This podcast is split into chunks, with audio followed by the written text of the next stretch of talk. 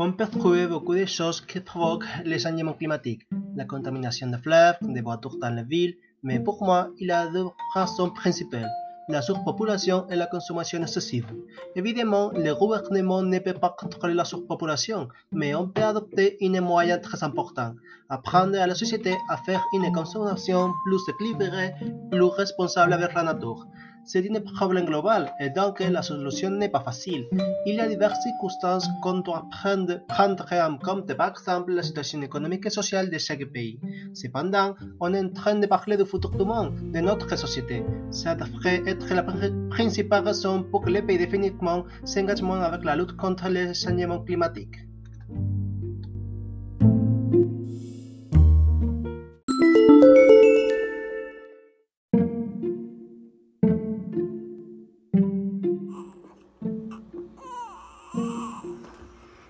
Les fils de notre terre-mère sont devenus une fléau pour elle.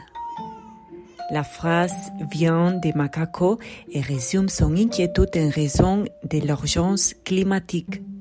Je l'ai choisi parce que c'est un chanteur qui a été toujours engagé dans des causes sociaux et environnementales à travers les paroles de ses chansons. Il est de Barcelone s'appelle Daniel Carbonell et à ses débuts, en tant que musicien ambulant, il a recruté plusieurs musiciens du monde entier pour réaliser un projet multiculturel appelé Macaco.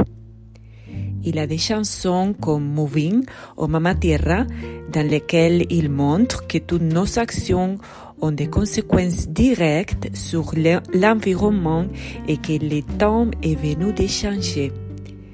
Le chanteur a participé à la dernière grève mondiale pour le climat et comme curiosité, Macaco est venu donner des ampoules écologiques dans l'un de ses concerts avec la devise Je propose et tu décides.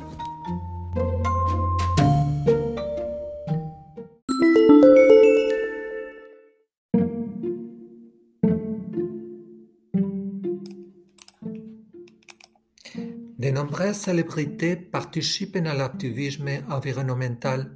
En France, Mélanie Laurent, connue dans le monde entier pour le film Inglorious Bastard de Quentin Tarantino, a participé à des mobilisations contre la superche et contre le déboisement en Indonésie.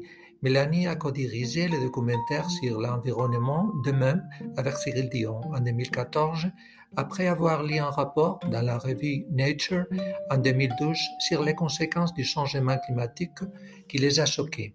Dans ce documentaire, Mélanie et Cyril parcourent du pays où ils découvrent des citoyens et des communautés qui ont déjà mis en place des projets et des initiatives avec succès pour combattre les problèmes environnementaux actuels.